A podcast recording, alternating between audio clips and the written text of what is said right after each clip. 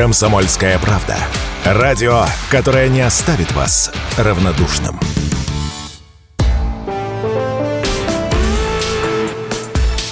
По сути дела, Николай Стариков – Прямой эфир радио «Комсомольская правда». Здесь Игорь Измайлов, Николай Стариков, политик, писатель, как всегда в этот день недели, здесь с нами. Сейчас, Николай, как мы начнем вас мучить э, челябинским маньяком, что будете делать? Вопросами вас закидывать?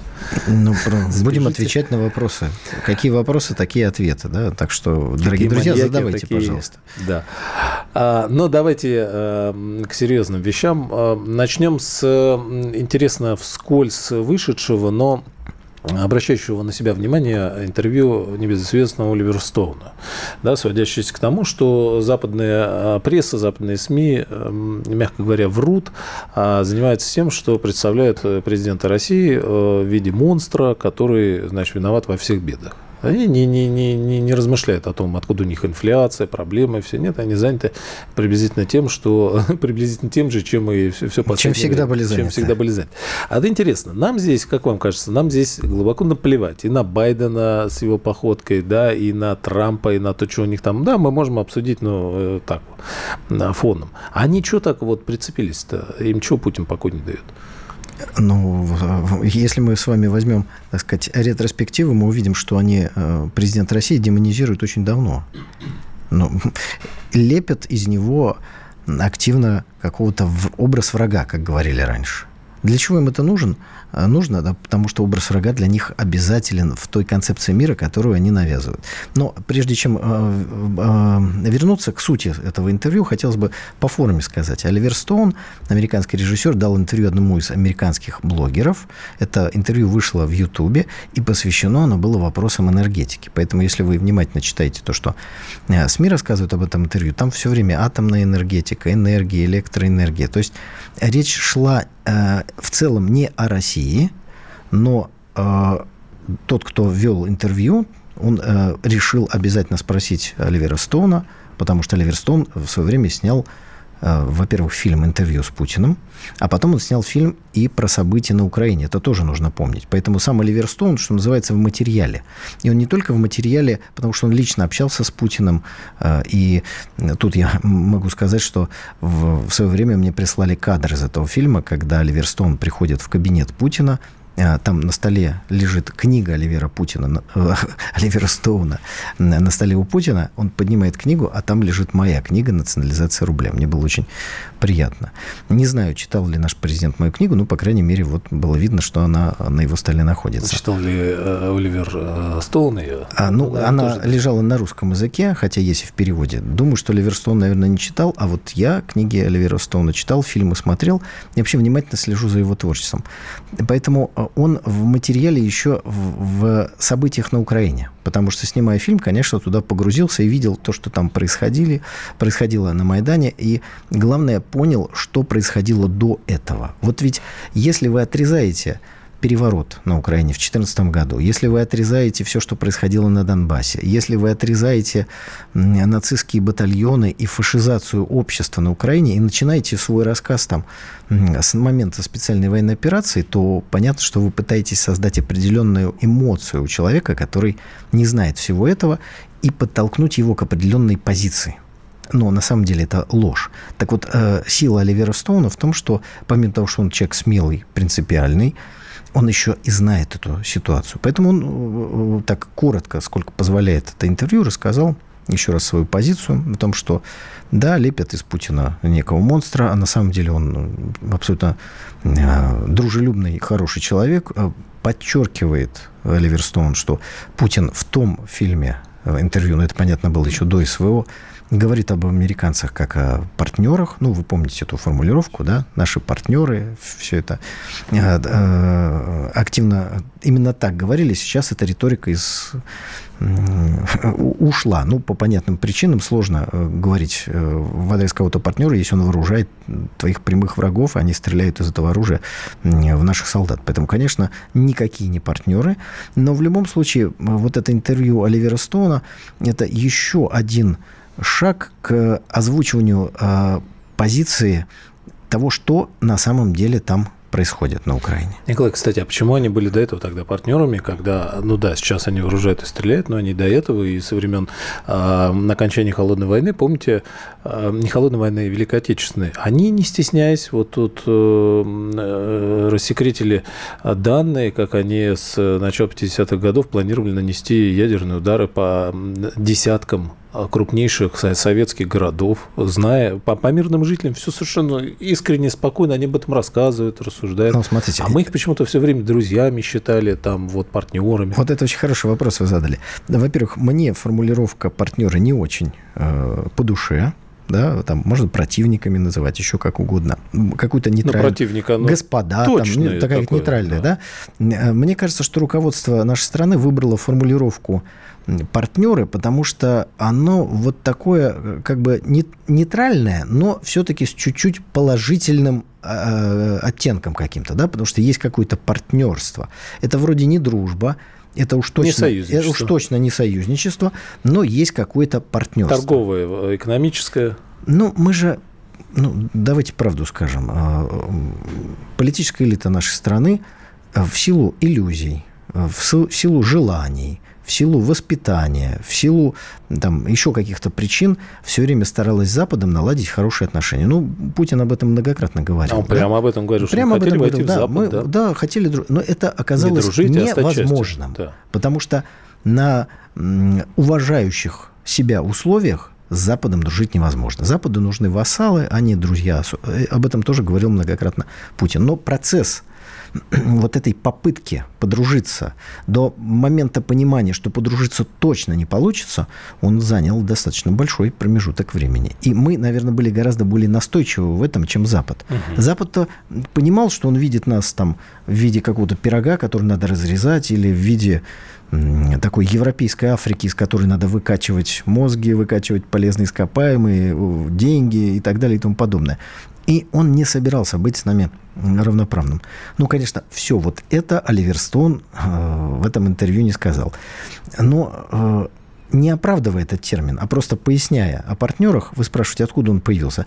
Так Горбачев – Горбачев, когда резко перестал называть наших врагов врагами, вот появились какие-то термины, там, перестройка, новое мышление, с ударением на букву «ы», как говорил Михаил Сергеевич. Но новое мышление было у Горбачева. Чем оно закончилось, мы видим это сейчас. Ну, в принципе, было понятно гораздо раньше. А у Запада было старое мышление – за старое геополитическое мышление. Мы враги, мы должны быть ослаблены, мы должны быть отогнаны вглубь континента. Ни в коем случае нельзя допускать союза нескольких континентальных держав, то есть поэтому разрушается любое э, взаимодействие России и Германии, и э, Россию нужно отгонять от э, выходов к морю. Поэтому Прибалтика уже включена в НАТО, и поэтому Крым, Черноморский флот. Это было очень важно в ходе э, государственного переворота на Украине. Туда ввести войска НАТО, флот натовский и вот как-то нас загонять вглубь континента. Но вообще это правила геополитики, которые вы, дорогие друзья, можете просто найти, прочитать если эта наука, придуманная англосаксами, для вас интересна. А мы вот наивные были, то есть на алтарь вхождения России в Запад, а по большому счету и Владимир Путин об этом говорил, да, это там а, объединение с Германией, ну, было положено чудовищно много, мы страну на это положили, расчленили Советский Союз, провели де- деиндустриализацию, а, разрушили армию, промышленность, КБ, самолетостроение, все. Мы не понимали, что вот вы описываете, что Запад всегда ням-ням нас хотел. Всегда хотел да. и, и хочет сейчас. И сейчас хочет. Но э, смотрите, здесь же мы вступаем в некий в область домыслов мы можем предполагать, что было в голове главы Советского Союза Михаила Сергеевича Горбачева, который своими руками разрушал свою страну. Ну, Николай, ну перестаньте. Ну, была, так. была 20-миллионная КПСС, которая не сняла Михаила Сергеевича ни с одного съезда. Была вся советская элита, номенклатура, спецслужбы, которые все это видели и, и жаждали э, конвертации э, постов, э, да, доходов. Это было. Но давайте не снимать ответственность с э, руководителя все-таки. Со всей советской Потому элиты. разговор о том, что каждый советский гражданин виноват в крушении Советского не, Союза, не советский это гражданин, такой, знаете, советская элита. Советская элита, да, есть такое дело. Хотя и советский гражданин не вышел на защиту своей страны. Так вот, что было в голове Горбачева, мы можем только предполагать. А вот что было в голове Ельцина, мы уже знаем почти наверняка. Он терпеть не мог Горбачева, хотел Горбачева насолить, и поэтому, когда встал вариант, а давайте мы Советский Союз э, уничтожим, и с этим уничтожим и Горбачева, потому что он будет президентом несуществующего государства, то есть, как говорится, отставной козы-барабанщик. Вот что было сделано. И дальше Ельцин, имея возможность, не отстоял э, коридор в Калининградскую область, не отстоял принадлежность Крыма, не отстоял гражданство прибалтийских государств для русскоязычных, для русских проживающих вообще там. Не да вообще ничего вообще не сделал. Ни, ни, ни про что не вспомнил. У него были совершенно другие интересы, честолюбивые. Ну, а дальше, дальше началась эпоха Путина который оказался в сложном положении. И давайте вспомним, что начал он руководство страны во время, по сути, гражданской войны внутри России. Ну и, кстати, всего через несколько лет была произнесена Мюнхенская речь, когда уже э, было понимание... Вот, 2007 год. У Путина было понимание, что с Западом э, вот э, дальше не получится. Значит, 7 лет на попытке договориться. Николай Стариков, политик-писатель. Продолжим через несколько мгновений. По сути дела. YouTube заблокировал канал радио «Комсомольская правда». Но нашу станцию не победить. Видеоверсии всех наших программ смотрите во ВКонтакте в группе «Радио Комсомольская правда». Здесь вы найдете прямые эфиры, эксклюзивные закадровые съемки и неформальное общение с нашими ведущими. Спешите видеть «Радио КП». Николай, что Хорошее начало. Вы продолжайте, пожалуйста. Да. Давайте перейдем к... А, ну, э, мы... Вот, кстати, хорошо, что вы здорово вспомнили, да, про, про, Горбач... Э, про Ельцина, 91 год, и э, мы по-прежнему с вопросами, как так получилось, что Украина стала отдельно, и не пожинаем ли мы сегодня плоды всего того, что случилось тогда, да, и, собственно, те, кто вот так хотели туда, на Запад, куда они делись?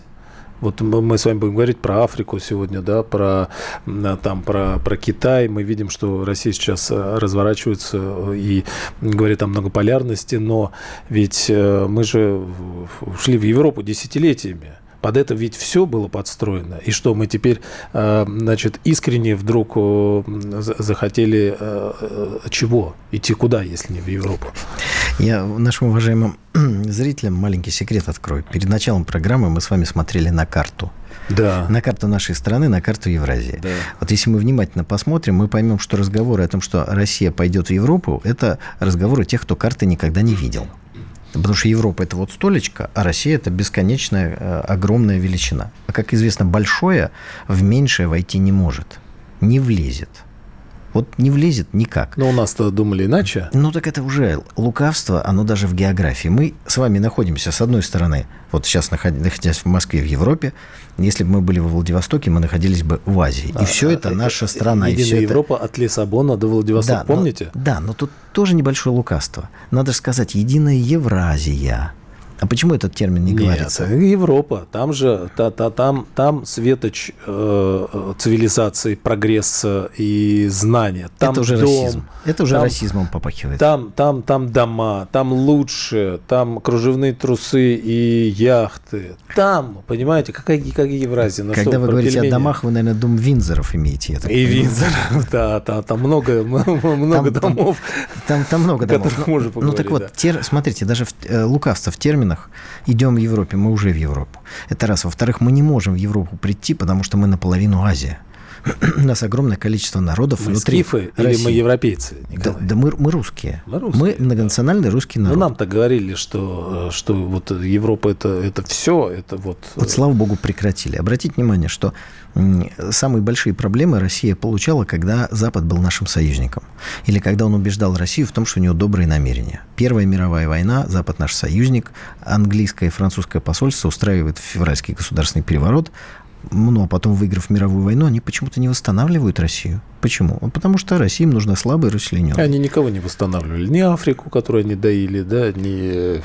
Кому, ну, кого Аф- вообще Африки, Запад когда Африки восстанавливал? не было. Вообще, вот это важный момент на э, там, на начало Второй мировой войны, не то что Первой. В Африке, в Эфиопия, и... Э, нет, Эфиопия уже оккупирована. На Первую мировую войну Эфиопия независимое государство, и Либерия, все, все остальные сплошные колонии. колонии Там нет никаких государств.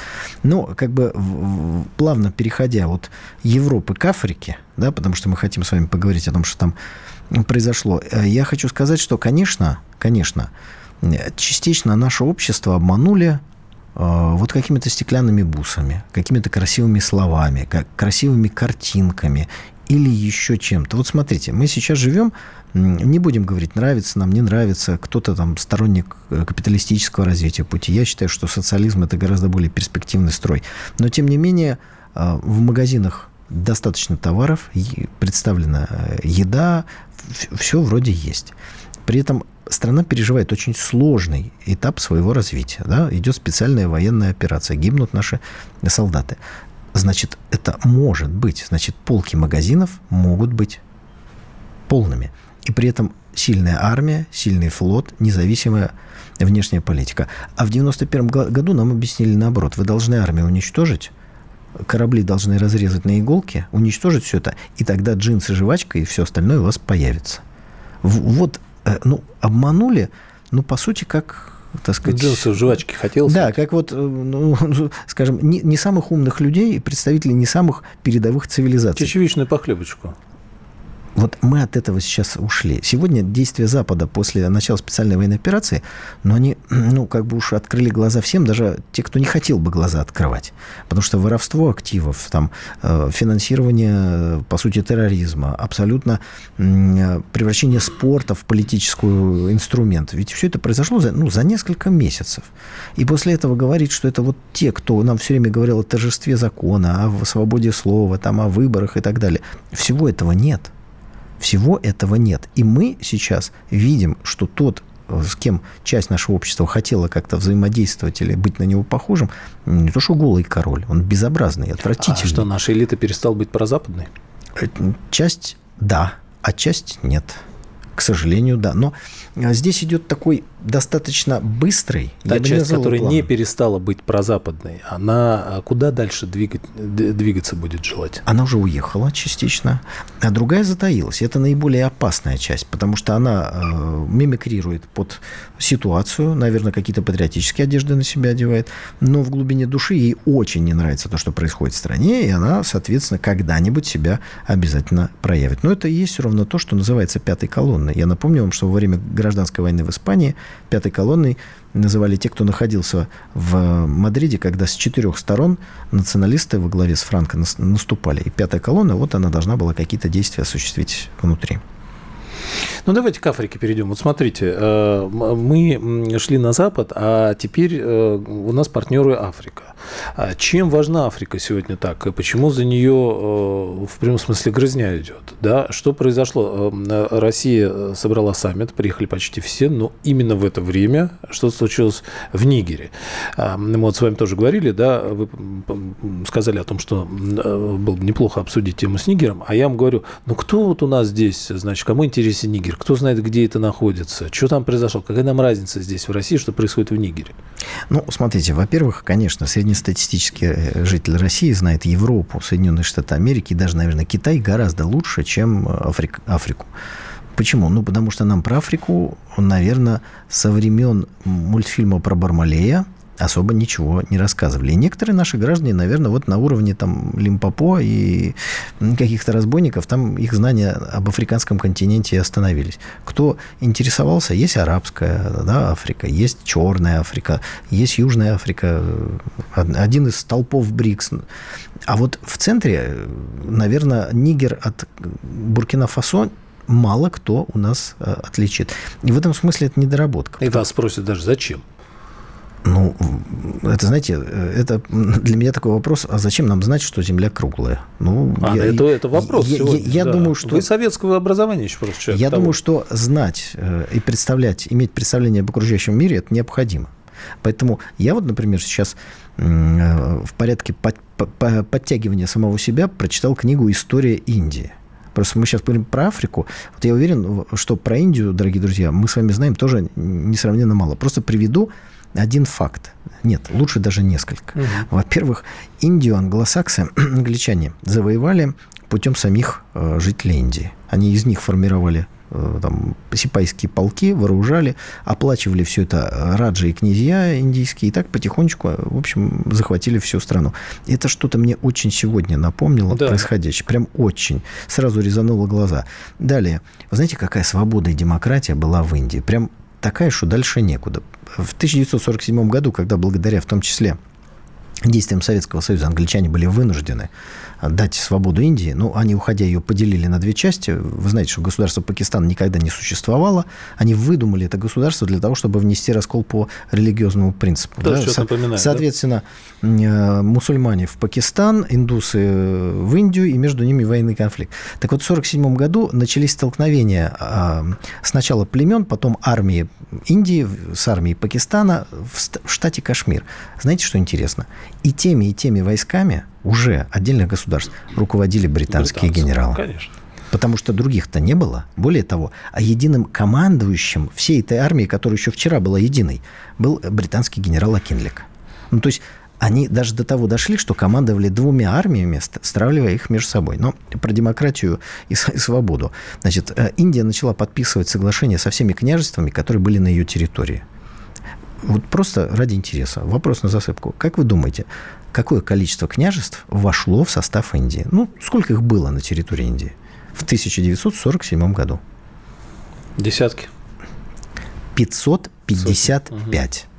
Всего было 601 княжество, соответственно, 555 вошли в состав Индии, все угу. остальные в Пакистан. да просто представляете, какая там была демократия. Как раздробили, в каком состоянии было государство, и это ведь объясняет, почему англичане смогли относительно небольшими силами завоевать огромную страну. А потому что раздробленность колоссальная. Представьте, 601 государство. Все друг с другом враждуют, все хотят э, внешней помощи, приходят э, добрые англичане, деньги, оружие, порох, ну и так далее, и все. И понеслась. За, за 200 лет примерно захватили и оккупировали. Но мы с вами увлеклись историей Индии. Э, давайте тогда уже после паузы поговорим о том, что произошло в Нигере. Да, ну пока у нас минутка осталась, технологии-то в чем? Как так англосаксы здорово научились, да, вот э, огромными массами людей вот так вот раз по щелчку пальца крутить? А потому что э, конкретной политической элите дают конкретные политические уроки, что они должны делать. Вы должны разделять и властвовать. Ссорьте всех между собой, стравливайте их в войне. Вот каждый приходящий британский политик знает, что он должен это делать. И делает. Он улыбается, хлопает по плечам, дарит бусы, там, не знаю еще что, да, но знает, что он должен организовать войну. И организовывает. И, и успешно организовывает и, к сожалению, успешно организовывает. Да, э, выработаны ли противоядие э, какими-то странами. Ну, давайте, может быть, после новостей уже Николай Стариков, э, политик-писатель. Александр Коц. Один из лучших военных корреспондентов не только в России, но и во всем мире. Он работал репортером во многих горячих точках. Чечня, Южная Осетия, Косово, Афганистан, Ливия, Сирия, Египет, Ирак, Украина – Каждый четверг в 7 часов вечера по московскому времени слушай на радио «Комсомольская правда» программу «КОЦ. Аналитика с именем».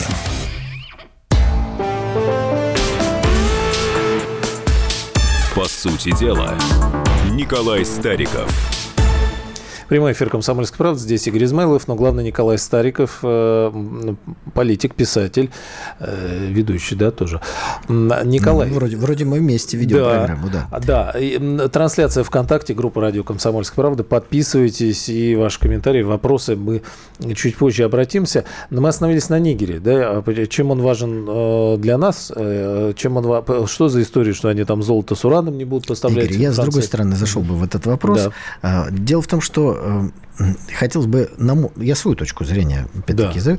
развеять сомнения по поводу того, что Россия как-то э, причастна к происходящим в Нигере событиям.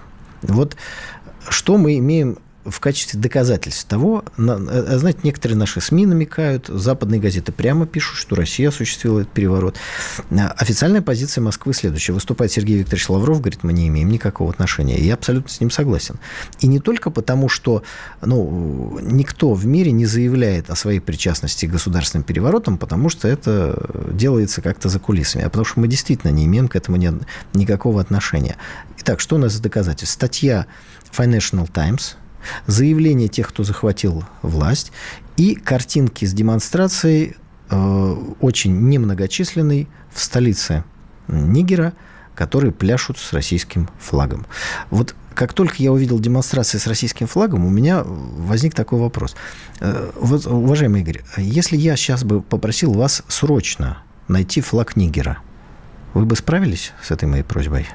Я вам честно сегодня сказал, что я не очень понимаю, если так вот подумать, как мне кажется. Ну, ну вот вы, люди, вы бы залезли в интернет. Людям, вы бы залезли где в интернет. этот нигер? Кто там чего скачет, всем наплевать Подождите, здесь глубоко. Вы, вы да. не совсем логику мою уловили. Значит, государственный переворот происходит в стране, где э, французские войска, американские войска, немецкие военнослужащие, и, итали... и итальянские. Да.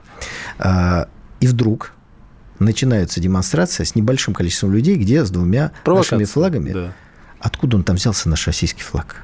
Откуда? То есть, готовя что-то, мы туда флаг заранее а, а, отправили, что ли? Ну, так их там должно быть 50, а он там один – то есть это доказательство для западного зрителя о том, кто все это сделал. Визитная карточка. Но мы же с вами помним, когда демонстрации какие-нибудь происходят Они не парятся. в Москве да. или, не знаю, там, в Воронеже, такое тоже бывало. Почему-то демонстранты внутри России ходят с плакатами на английском языке.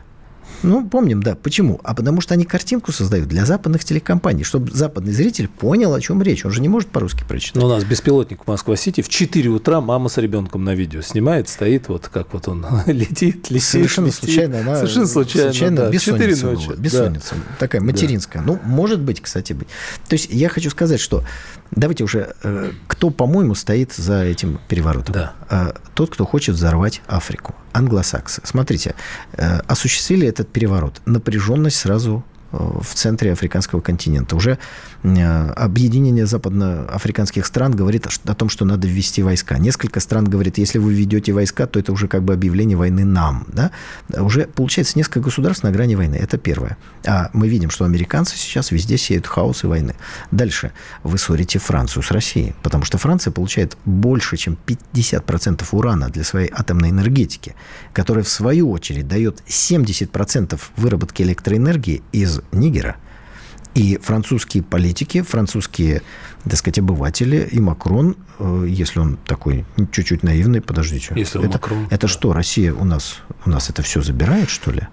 То есть вы тем самым ссорите Россию с Францией. Да мы уже с... поссорены дальше. Да, Не-не-не, не, не, не дальше некуда. Вы же, мы говорили с вами о той концепции, которую Россия пыталась предложить и построить. Э, Единая Европа, да, это Лиссабон. Да, так да. вот вы ее разрушаете, разрушаете, Добивает. разрушаете. Угу. Да. Дальше энергетически. Сначала Германию, а теперь Францию. А теперь Францию да, ругаете. Францию. Дальше подталкиваете Францию. Франция, а ты что так мало даешь украинскому режиму? Смотри, что Россия в Нигере. Вон какая Россия, она против тебя. Ну-ка поставь туда еще танк. Вот в чем. Германию уже в энергетическом смысле опустили. Давайте теперь Францию опускать еще, чтобы и в Европа... И в промышленном, да. конечно. Кто будет э, вот эти вот э, месторождения контролировать? Может быть, Франция потеряет контроль. А кто будет контролировать? Американцы.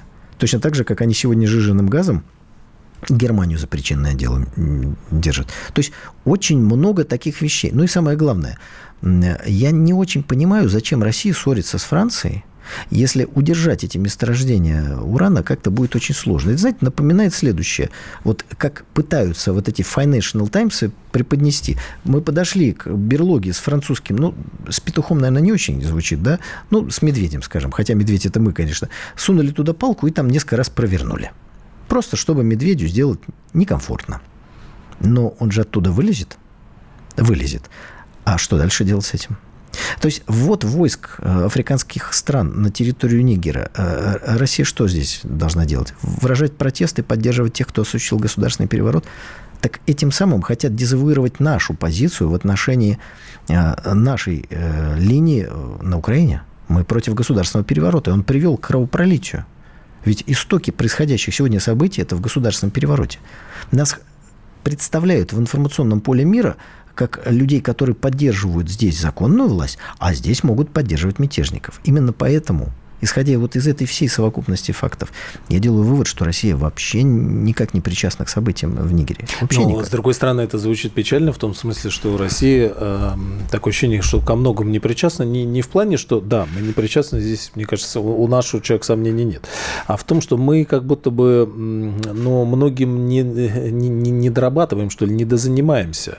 Потому что американцы, э, при всей чудовищности, да, и вы справедливо рассказываете, они успевают по всему миру свои интересы крутить, вертеть, настраивать один народ против других. Мы с вами вот сейчас э, в перерыве вспомнили, э, да, вот эту нашумевшую слугу народа, а, которая, как Скотт Риттер говорит, была снята не без участия американских специалистов. Черт возьми, они научились миллионами людей крутить, вертеть и оболванивать. Вот что, им поаплодировать честь и хвала, и они молодцы, что они науку развивают, что они изучают человека, масса людей, их какие-то привычки, посто... то есть они, э, серьезно, да, это злые намерения, но они этим занимаются. Чем занимаемся мы?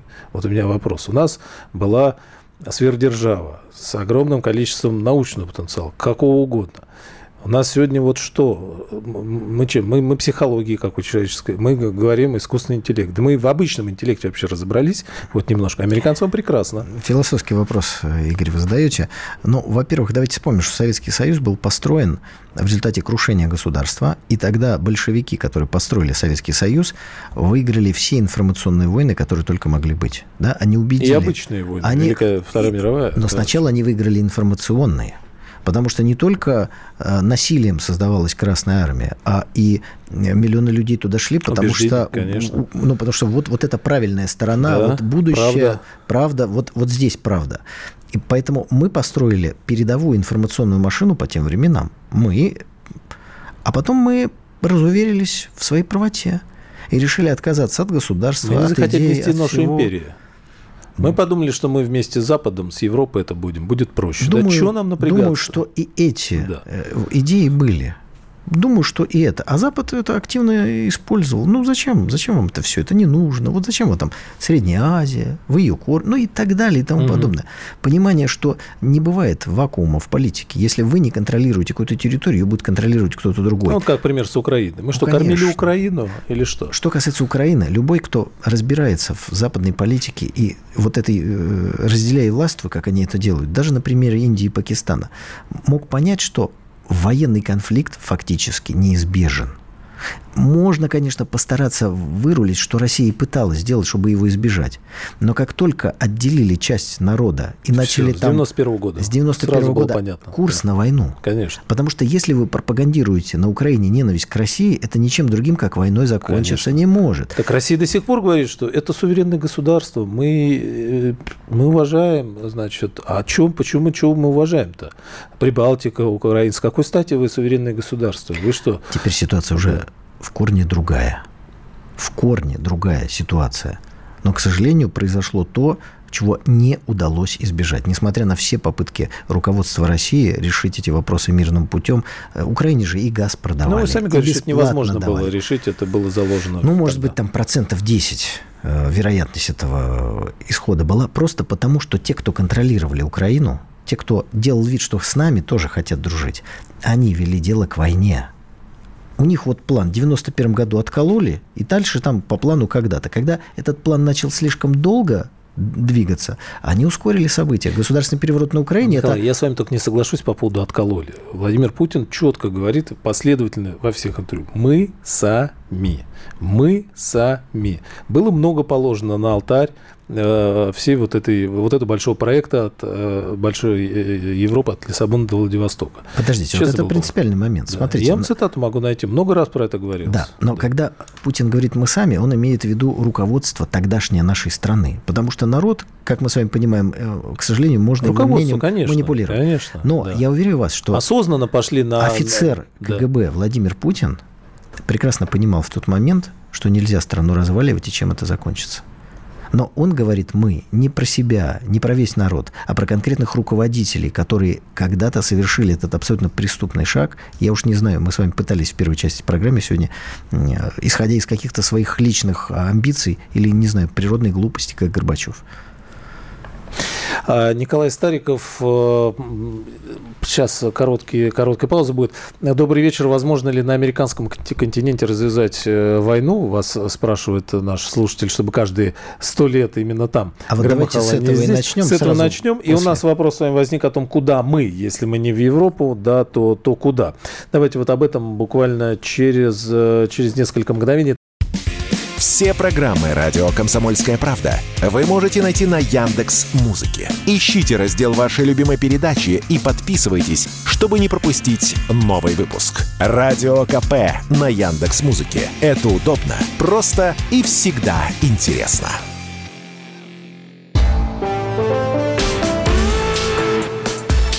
По сути дела, Николай Стариков – Николай, я нашел цитату, она короткая и, на мой взгляд, очень важная. Э, Владимир Путин говорил об этом фильме, по-моему, «Президент», э, связанный с воссоединением Крыма.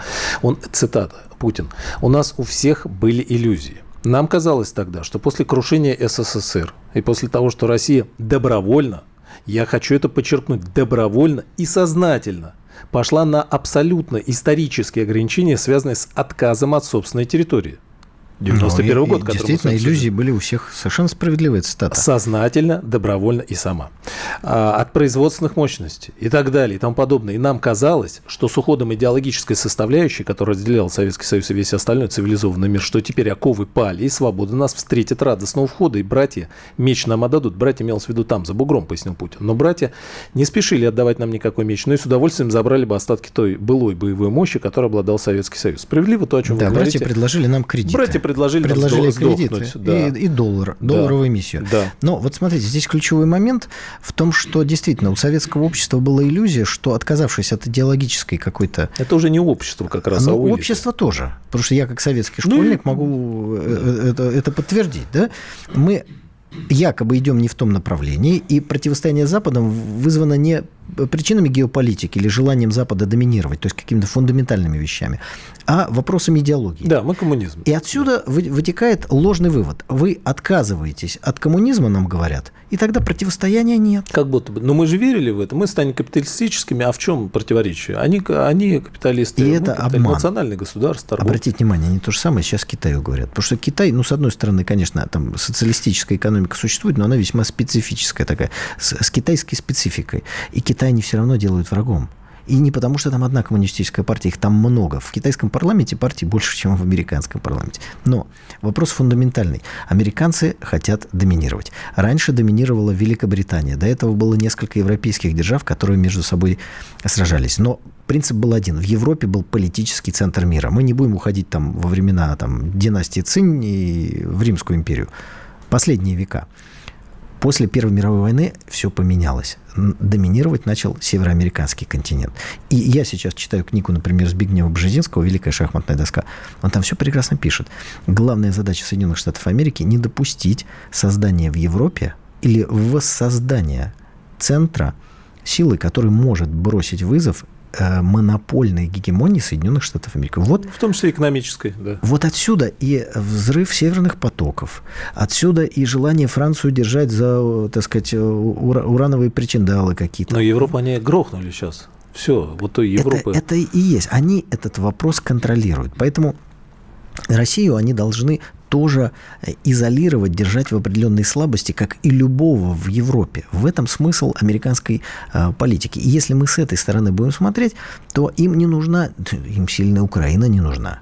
Им сильная Польша не нужна. Ну, все, все между собой нужно, грызлись. Конечно, да. им нужно, чтобы Польшу подкачали чуть-чуть, стравили с русскими, использовали Украину, ударили, так сказать, Украиной по, по России. Пусть какой-то ущерб России нанесет, э, считают в Вашингтоне, сколько при этом погибнет людей, их совершенно не интересует. А мы-то куда? Мы же, мы, мы же по полвека на Запад шли, и теперь вот вдруг э, не на Запад, а куда? А мы должны воссоздавать, и мы это делаем уже, центр силы, геополитической силы.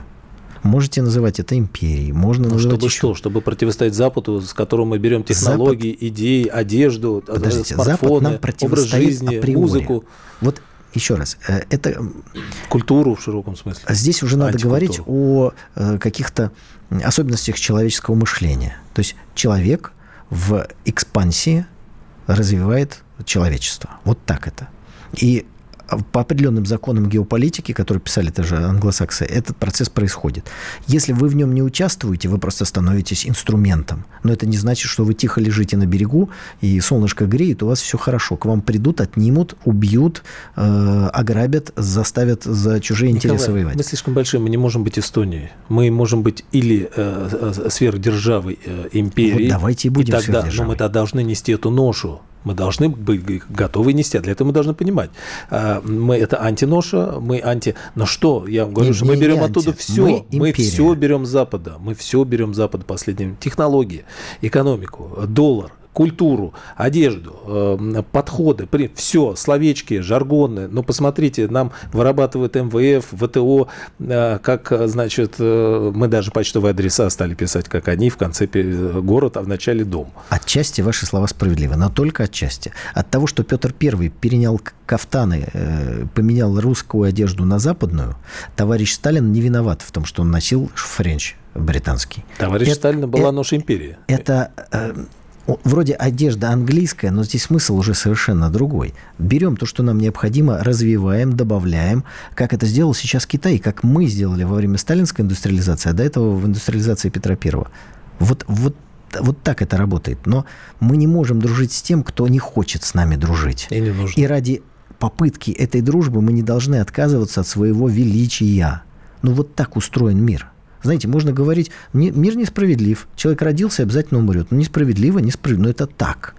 И по-другому быть не может. Вот противостояние оно неизбежно, потому что одна из сторон настроена на это противостояние. И там элита воспитывается столетиями. Там не просто противостояние, а, там, Отвечу там, на там цель нас э, закончить наш вопрос окончательно. Это не, закончить, а подчинить своему влиянию, столкнуть с Китаем, Китаем, использовать да. как орудие. Значит, вот э, в, вопрос э, задал человек, да, да, возможно ли на американском континенте устраивать какие-то военные конфликты. Угу. Значит, этот вопрос в британском политическом истеблишменте получил положительный ответ. И, смотрите, Соединенные Штаты Америки выиграли войну за независимость, потом выиграли вторую войну за независимость, кстати, в 1812 году. Белый дом потому белый, что англичане зашли, сожгли весь город Вашингтон, и пришлось заново покрасить Белый дом. Но это для тех, кто слабо знаком с историей Соединенных Штатов Америки. А потом была гражданская война в Соединенных Штатах. Как она была сделана? А, есть большое американское государство. Вот в рамках того, о чем пишет Бжезинский, Европа видит в этом конкурента. В первую очередь англосаксы. Что нужно сделать? Нужно поделить это молодое, развивающееся, расширяющееся американское государство на два. Как Индию лучше, да. Придумали какой-то повод. А, и часть американского политического истеблишмента, ведь там генерал Ли, который командовал Южной армией, это был генерал американской армии. Тот, кто стал президентом э, конфедерации. Им, их просто подтолкнули, чтобы они выполняли волю, э, э, ну, по сути, Великобритании. Дальше была гражданская война, Соединенные Штаты Северные победили, воссоединили обратно всю территорию, англичане заплатили контрибуцию, потому что в рамках этой гражданской войны даже каперов снабжали. Вот посмотрите, дорогие друзья, капер Алабама, вам будет очень, очень и очень интересно. У них это не получилось, у англичан разделить Соединенные Штаты Америки, и они с ними как-то на определенном этапе слились, и уже центр мировой силы перенесся в Соединенные Штаты Америки, о чем вот Бжезинский написал. Ну и с Первой мировой войны Соединенные Штаты последовательно шли к тому, чтобы стать ведущей державой мира, чтобы теперь эта однополярная история закончилась, и они стали одной из сил. А мы другой силой. Третьей силой – Китай.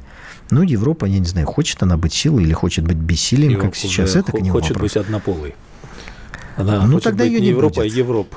Но ее тогда не будет. Ее не будет, потому что, опять-таки, знаете, мир так устроен. Вот можно возмущаться природой человека. Но если кто-то э, настаивает на кастрации детей, а это именно и есть, да, смена пола – это кастрация, и, то потомства у этих детей не будет. Если вы будете насаждать это массово, значит, у вас будет массовое вымирание. А поскольку природа не терпит пустоты, значит, беловолосые, голубоглазые или еще какие-то там европейцы, ну, там даже итальянцы, они не голубоглазые и, и, и не светловолосые, они исчезнут. А те, кто Появятся из нигера по, по пол менять не захотят, они останутся гражданами да? Франции. Да. Европа будет выглядеть по-другому, как это произошло после эпохи великого переселения народов. Да, но, кстати, вы еще не упомянули Турцию со своим а, прямо заявленным проектом. Турция ведь не тоже, тоже очень э, сто лет скимали Шагалов в, в Европу, а там еще в, в эпоху старухи этой Меркель а, они что сказали, что нет, мы Турцию, вот вы знаете, значит, не можем вас, э, не, не можем вас взять вот в Евросоюз. Да, да, конечно, но никак. Вот. А, а турки сказали, а что у нас, какой исторический опыт? Или османская, или империя, наша империя, раз вы нас не берете, тогда что будем делать? А рядом Иран, да, а значит и Китай вы упомянули. А так было всегда. А когда у всех ядерное оружие Подождите, появится, так было будет? всегда. В этом Конечно, нет ничего да. нового. Борьба за гегемонию была на протяжении всей человеческой истории. Так, чтобы все было хорошо, не было. У нас просто был период истории, когда мы были а, одной из двух сверхдержав, и все остальные, так сказать, на нас смотрели снизу вверх когда был Советский Союз. И, соответственно, спасибо товарищу Брежневу, товарищу Сталину э, за, за наше счастливое детство, но последующие поколения политиков Советского Союза как-то не оценили это, мягко говоря, не поняли, что нужно делать, и в итоге ничего из этого не, не осталось. Но у нас время еще есть немножко, да? Да, да, давайте Буквально хотели... несколько угу. минут хотелось бы поговорить тогда по Минутку прямо. По э, зерну. По зерну, по зерну или по, по, по ну, гарантии безопасности? Ну, ну, давайте, давай, давайте, по гарантии, давайте по гарантии mm безопасности, потому что здесь просто короче можно ответить. Итак, а, американцы инициировали, попросили Саудовскую Аравию инициировать некую конференцию без участия России по гарантиям безопасности Украины. На самом деле там никаких гарантий безопасности давать никто не будет. Под видом гарантии безопасности будут просто подписаны какие-то соглашения, скорее всего, размытые декларации о поставках вооружений киевскому режиму. То есть вот когда вы победите Россию, мы продолжим подавать вам а, мячики в виде оружия, танков и так далее. Вот так это будет выглядеть. Ну и, конечно, не пригласить туда Россию для них принципиально, чтобы попытаться все время выстроить вот эту изоляцию России, которая у них раз за разом проваливается. Интересный разговор сегодня, как и всегда, впрочем, да, но вы подсветили такой пласт вопросов, из, из которого становится понятно, что, в общем, работы у нас очень много, и несмотря да, на скучать будет некогда. Э, колоссальная, колоссальная работа впереди. Спасибо, Николай. Ждем, ждем вас еще. Николай Стариков, политик, писатель здесь на радио «Комсомольская По сути дела.